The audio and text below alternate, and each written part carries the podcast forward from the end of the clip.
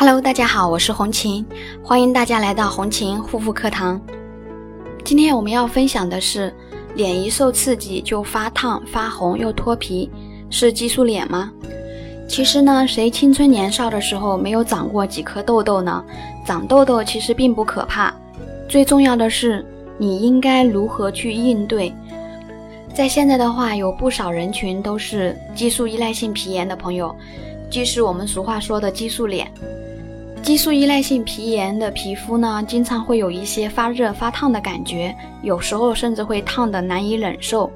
当然，激素依赖性皮炎的症状并不是说只有皮肤会发烫、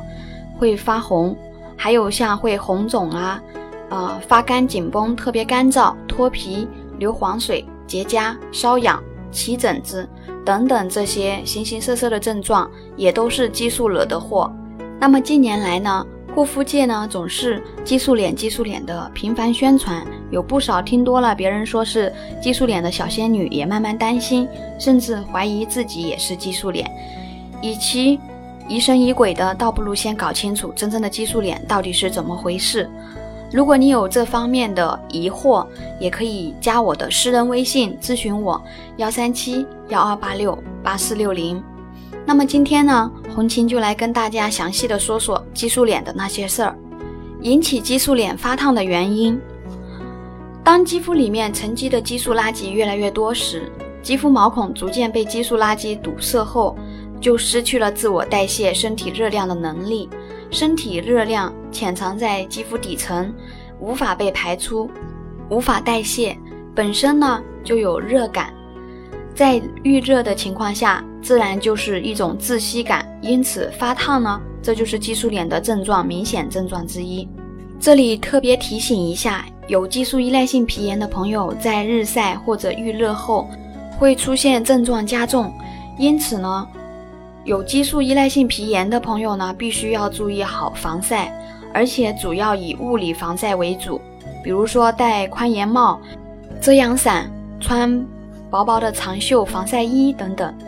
那么所处环境要既热既燥，或者是忽冷忽热的环境。那么激素依赖性皮炎为什么皮肤会干？为什么会发干的核心问题？肌肤的新陈代谢呢，是一个从里往外的一个生长过程。使用激素之后，会导致新生细胞损坏，细胞还没有长健康就脱落了，所以肌肤会变得很干、很紧绷。肌肤是覆盖人体表层，是基于体内外环境的一个分界，也是人体最重要的器官。那么在肌肤的几大功能当中呢，对于肌肤健康最重要的一项呢，就是肌肤屏障的功能。肌肤屏障具有双向性，一方面呢是保护体内各种器官和组织免受外界有害因素的损伤，另一方面呢是可以防止体内水分、电解质以及营养物质的流失。那么引起激素依赖性皮炎、激素脸的原因有很多方面，而对于我们的客户群体来说，一般最常见的原因就是激素药膏的滥用，药品和非药品中非法添加激素、糖皮质、激素成分等等，